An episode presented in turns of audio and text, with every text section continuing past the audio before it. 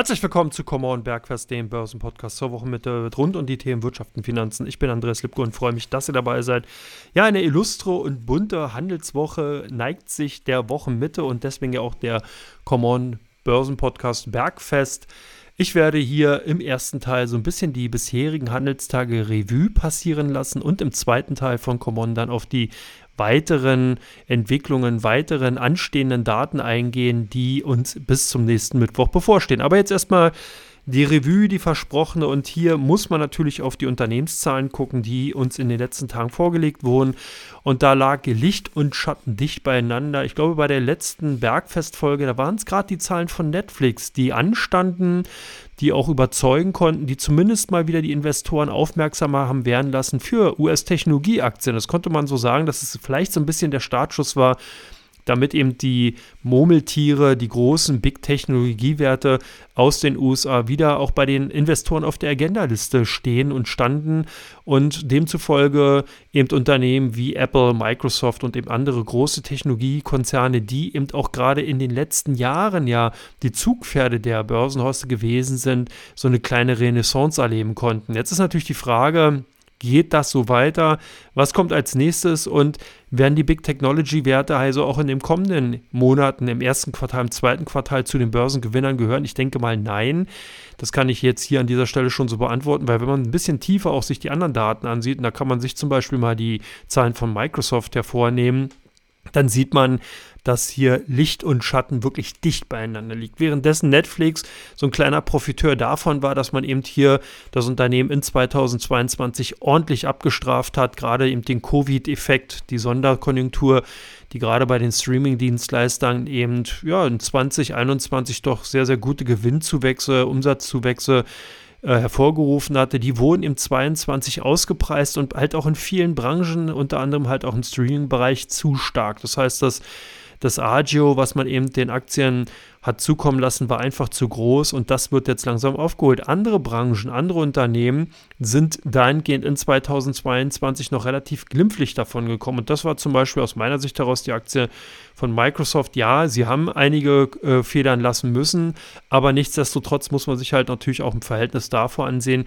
wie stark die Aktien angestiegen sind. Ähnliches Unternehmen natürlich auch zum Beispiel eine Apple, die in der nächsten Woche, da komme ich aber in Teil 2 dazu, Zahlen vorlegen werden, aber die auch ein relativ hohes Kursniveau bisher halten konnten, zwar auch korrigiert haben, natürlich konnte man sich den Gesamtmarkttrend nicht widersetzen, aber nichtsdestotrotz trotzdem immer noch gute Marktkapitalisierung aufweisen. Kommen wir zurück zu Microsoft. Microsoft hatte am Dienstag in dieser Woche, also gestern, Zahlen vorgelegt und konnte nicht wirklich überzeugen. Auf den ersten Blick sah es ganz gut aus. Man konnte hier zumindest die Erwartung der Analysten weitestgehend treffen, was aber dann in der darauffolgenden Pressekonferenz verlautbart wurde, hat nicht wirklich offene Ohren gefunden, beziehungsweise schon, aber dann eher die von den Shortsellern, beziehungsweise den Verkäufern und deutet genau das an, was man eigentlich schon befürchtet hat. Das heißt, die Konjunktur in den USA ist tatsächlich am Stagnieren, beziehungsweise deutet sogar einen weiteren Rückgang an.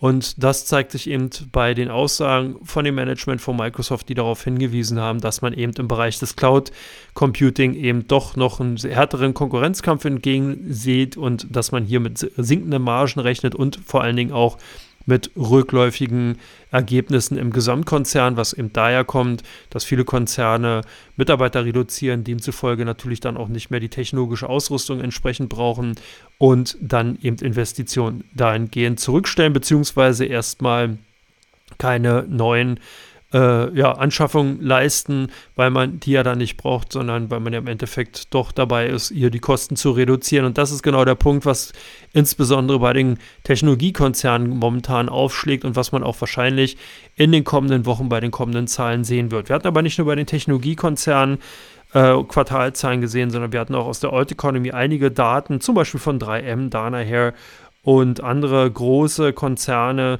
die ihre Zahlen vorgelegt haben. Und bei 3M hört man ähnliche Töne wie von Microsoft, natürlich nicht äh, aus dem Technologiesektor, sondern wirklich hier eher aus dem Chemiebereich, aber trotzdem ganz interessant, äh, wenn man sich hier mal genauer ansieht, wo es da eigentlich, worum es da eigentlich so geht. Hier hat natürlich die der Chemiekonzern, der in vielen Bereichen unterwegs ist, bekannt sind natürlich Post-its, aber eben auch Masken, Atemschutzgeräte und so weiter. Schutzgeräte allgemein, die von dem Konzern ähm, auch noch hergestellt werden, also Sicherheitstechnik, wenn man es so will. Die haben natürlich auch davon profitiert, dass gerade in Zeiten der Covid-19-Pandemie gerade diese Geräte sehr, sehr stark nachgefragt wurden. Das heißt, Atemschutzmasken sind ja hier doch sehr äh, stark benutzt worden, entsprechend auch angefordert worden und damit hatte der Konzern eigentlich so eine Art, ja auch Sonderlocke gehabt, die eben auch die Ergebnisse, den Umsatz insgesamt hat ansteigen lassen. Was man momentan sieht, ist, dass diese Effekte ausgepreist werden und dass jetzt sozusagen die allgemeingültigen Konjunkturentwicklungen jetzt bei dem Konzern durchgreifen. Und das äußert sich dahingehend, dass bereits schon im letzten Quartal der Gewinn von 3M um satte 60 Prozent geschrumpft ist auf 50, äh, 514 Millionen US-Dollar und äh, ebenfalls so Sonderkosten entstanden sind, weil man zum Beispiel sich aus dem PFAS Industriechemikalienbereich rauszieht. Das sind sozusagen die beschichteten Teflon-Pfannen und so weiter, also die, die Materialien dafür für die Beschichtung, die im Verdacht stehen, Krebs zu erregen die sollen eben eingestellt werden. Das bringt halt nochmal zusätzlichen Abschreibungsbedarf.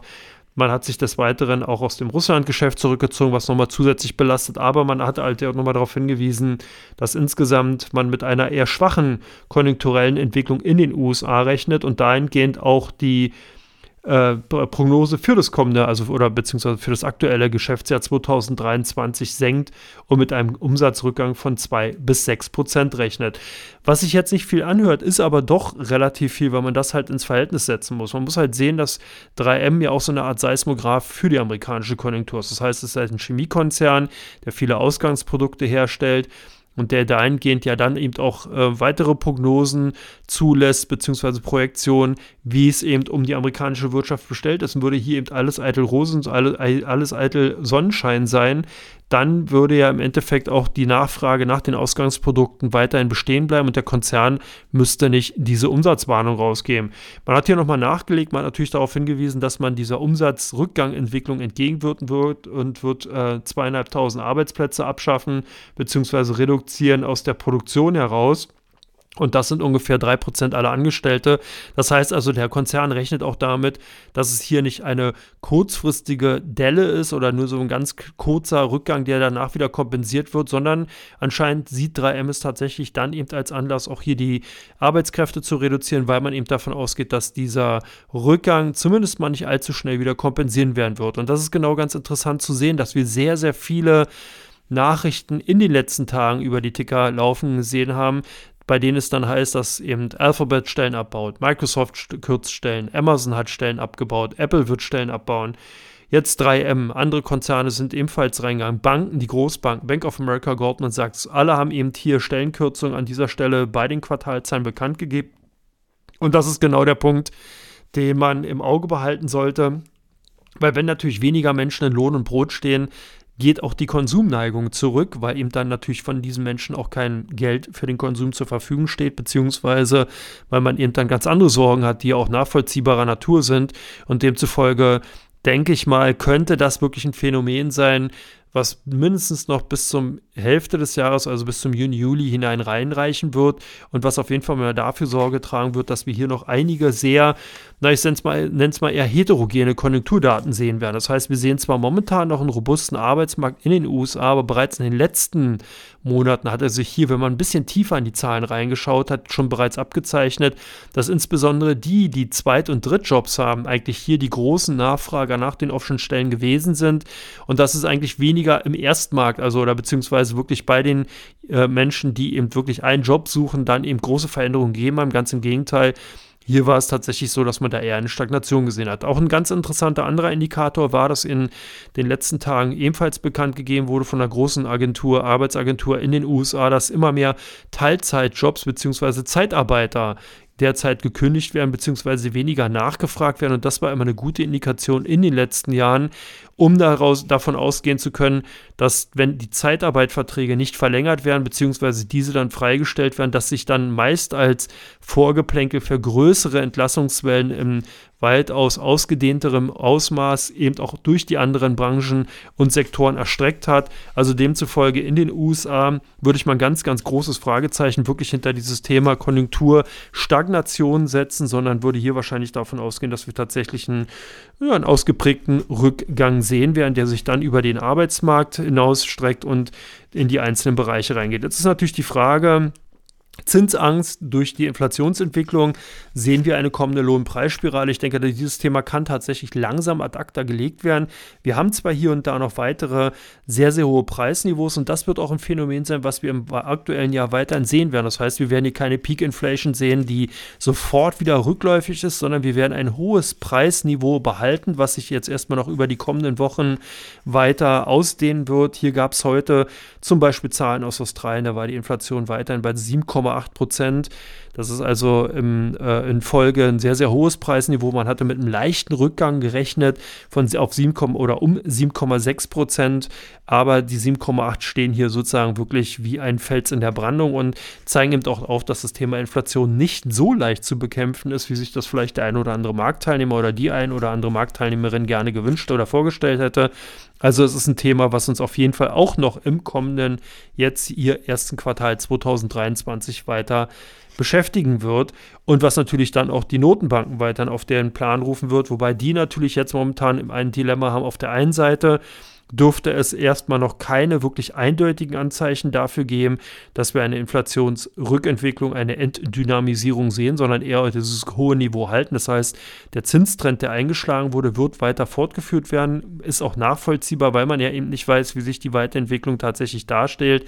Auf der anderen Seite sehen wir aber schon erste klare Indizien dafür, dass es eben eine Konjunkturabkühlung, nenne ich es jetzt mal vorsichtigerweise, in den USA geben wird. Und das kann natürlich dann auch die Notenbanken erstmal in Bedrängnis setzen, dahingehend, dass man eben den Weg weiter fährt, aber eigentlich sehenden Auges die Konjunktur in den USA zumindest mal abwirkt. In Europa ist es ja so, dass hier sich auch bereits schon einige Vertreter der EZB gemeldet haben, die ebenfalls darauf hingewiesen haben, dass man eben die Leitzinsen doch mit einem höheren Tempo anheben wird, dass man also jetzt erwägt, 50 Basispunkte bei der nächsten Zinssitzung entsprechend ins, äh, ins Visier zu nehmen.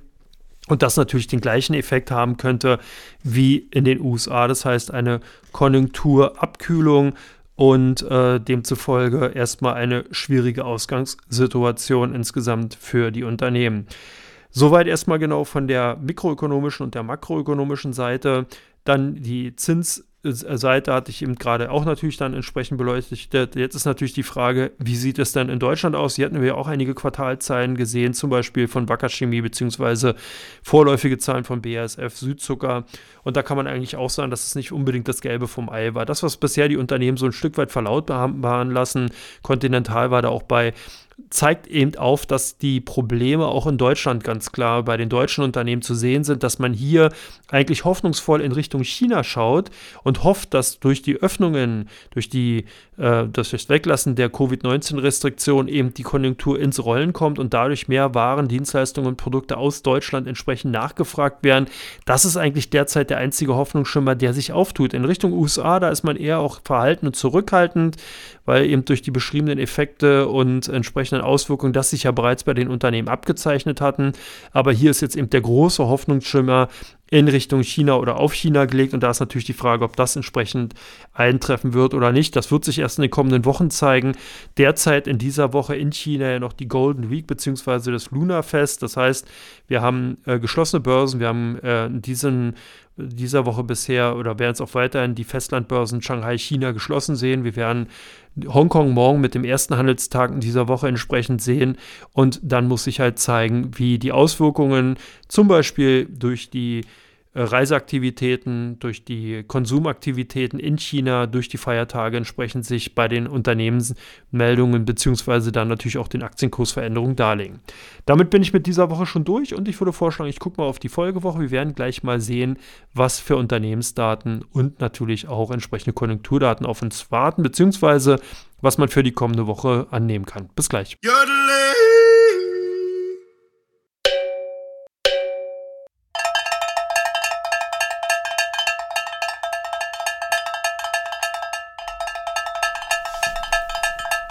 Herzlich willkommen zurück zu Teil 2 von Common Bergfest, dem Börsenpodcast zur Wochenmitte. Ich bin Andreas Lipke und freue mich, dass ihr weiterhin dabei seid. Ja, jetzt ist natürlich spannend und die Frage, was kommt den, in den nächsten Tagen auf uns zu? Worauf sollte man sein Augenmerk einfach belassen bzw. setzen. Und da kann man ganz klar sagen, in der kommenden Woche bzw. in den kommenden Tagen geht es dann ganz klar mit den Arbeitsmarktdaten weiter. Wir bekommen auch äh, die Bruttoinlandsproduktzahlen aus Deutschland und wir bekommen auch die Bruttoinlandsproduktzahlen von der EWU bzw. der Eurozone, ins, Eurozone insgesamt. Wir sehen aber auch den, die harmonisierten Verbraucherpreisindizes und wir bekommen die Verbraucherpreise insgesamt auch aus Deutschland, was natürlich ganz spannend ist, um zu sehen, wo stehen wir hier eigentlich bei der Preisentwicklung und wie ist die Tendenz. Das ist ja das Thema, was ich aus Teil 1 schon etwas näher erläutert hat und darauf hingewiesen habe, dass das auf jeden Fall ein Thema ist, was eben weiter äh, beobachtungswürdig sein wird. Aus den USA gibt es natürlich ebenfalls wichtige Daten und natürlich Entscheidungen. Hier steht für die nächste Woche ganz klar am kommenden Mittwoch, am 1. Februar, die Zinsentscheidung an von der US Fed. Hier rechnen ja die Marktteilnehmer mit einem kleinen Zinsschritt von 25 Basispunkten. Ob der tatsächlich so umgesetzt wird, dürfte momentan fraglich sein. Hängt natürlich auch ganz klar damit zusammen, wie sich eben die Preisentwicklung in den USA zeigt und natürlich auch insgesamt, wie die Konjunkturdaten reinkommen. Derzeit zeigt sich zumindest mal noch ein relativ robustes Feld auf. Aber wir haben ja bereits schon, oder ich habe ja bereits schon ausgeführt in Teil 1, dass doch viele Unternehmen derzeit Stellen kürzen. Dieser Effekt ist natürlich nicht sofort ersichtlich, weil es nicht heißt, wenn die Nachricht rauskommt, dass sofort alle Menschen, die davon betroffen sind, entsprechend freigesetzt werden, sondern diese Prozesse ziehen sich ja auch über die kommenden Wochen. Das heißt, die Notenbanken werden da noch gar nicht so stark darauf reagieren. Die haben natürlich die Headline auch ebenfalls schon im Blick. Aber nichtsdestotrotz wird man hier noch eher auf die Preisentwicklung der letzten Wochen reagieren und versuchen entsprechend weiter dann natürlich diese Tendenz eben auch einzudämmen. Wir haben ja gesehen, dass zwar die Dynamisierung insgesamt aus der Preisentwicklung draußen ist, aber das Preisniveau insgesamt noch verhältnismäßig hoch bleibt. Das heißt, die, dieser Drops ist tatsächlich noch nicht gelutscht. Vielleicht auch nochmal der kleine Vorausgucker. Neben der äh, US-Fed wird auch die Bank of England am Donnerstag, aber das ist ja dann eigentlich ein Thema für die nächste Berg, äh, Bergfest-Folge, ebenfalls mit ihrem Zinsentscheid aufwarten. Also die kommende Wo Handelswoche ist zumindest mal von der Konjunktur makroökonomischen Seite und von der zinspolitischen Seite äußerst interessant und wird auf jeden Fall für die eine oder andere Verwerfung und für die ein oder anderen entsprechenden äh, ja, Kursbewegungen sorgen. Aber auch von den Unternehmen gibt es sehr, sehr interessante Zahlen, zum Beispiel von den Kreditkartenunternehmen. Wir bekommen Mastercard, wir bekommen American Express und Visa mit Daten. Wir bekommen in den nächsten Tagen Apple, Amazon, AMD und äh, Alphabet mit Zahlen. Wir bekommen heute nach Börsenschluss die Zahlen von Tesla und IBM. Wir bekommen die Zahlen von Intel. Also hier ist wirklich das Who is Who. Auch in Japan wird in der kommenden Woche das äh, Rad sich schneller drehen bei den Quartalzahlen. Wir bekommen zum Beispiel unter anderem von Canon Diver Securities. In Deutschland geht es dann ebenfalls weiter mit SAP. Wir bekommen äh, Philips, wir bekommen NXP, Semiconductor, Ryanair wird in der nächsten Woche melden. Wir bekommen eine Sartorius, die mit Zahlen kommt. Also es nimmt hier wirklich doch sehr, sehr stark äh, an Zahlenmaterial zu und wird dann natürlich auch viele Analysten einfach dazu bewegen, hier und da nochmal den Rechenschieber zu bemühen und entsprechend die Zahlen nachzurechnen, beziehungsweise dann ihre Kursziele entsprechend anzupassen. Also man darf gespannt sein. Also hier vielleicht nochmal an dieser Stelle ein Hinweis, wenn man eben vorhat, in die Märkte einzusteigen und entsprechende Aktienposition aufzubauen, sollte man auf jeden Fall nochmal den Datenkalender bemühen und schauen, ob das betroffene Unternehmen, was man vielleicht gerade im Fokus hat, nicht in den nächsten Tagen dann mit Daten oder mit Zahlen kommt, weil im Vorfeld von Unternehmenszahlen einzusteigen ist dann doch kein Investieren, sondern eher Zockerei. Und wenn man investieren will, dann sollte man doch vielleicht erstmal warten, bis die Karten auf dem Tisch liegen und dann entscheiden, wie groß man entsprechend dann die Position aufbaut, die man eben in dem Unternehmen investieren will, beziehungsweise ob man dann überhaupt noch in dem Unternehmen investieren wollen würde, wenn man die Zahlen gesehen hat. Das darf man ja auch nicht außen vor lassen. Manchmal ändern sich ja doch sehr, sehr viele Dinge innerhalb eines Quartals. Das hat man ja bei vielen Unternehmen bereits schon gesehen was gestern noch als Sonnenschein dastand, zeigt sich dann doch später als starker Orkan. Also von daher an dieser Stelle nochmal den Hinweis. Ähm, ja, ansonsten bleibt mir nichts anderes übrig, als natürlich mich zu bedanken, dass ihr mir zugehört habt. Und ich hoffe, ihr seid dann auch am Freitag wieder dabei mit der normalen Berg, äh, mit der normalen Common Börsen Podcast Folge die auch wieder ein bisschen länger, entsprechend mit den standardisierten Themen, die ihr ja dann auch kennt, beziehungsweise teilen. Und äh, natürlich auch den, den Ausblick bzw. den Rückblick, muss ich ja besser sagen, auf die meistgesuchten Titel bei OnVista bzw. die meistgehandelten Werte bei der kommen direkt. Also von daher mit Sicherheit ganz spannend und vielleicht für den einen oder anderen oder die oder ein oder andere Zuhörerin den einen oder anderen Impuls, der sich daraus ergibt. Ansonsten alles Gute. Wir haben jetzt die halbe Börsenwoche geschafft und demzufolge alles Gute und bis demnächst wieder. Macht's gut.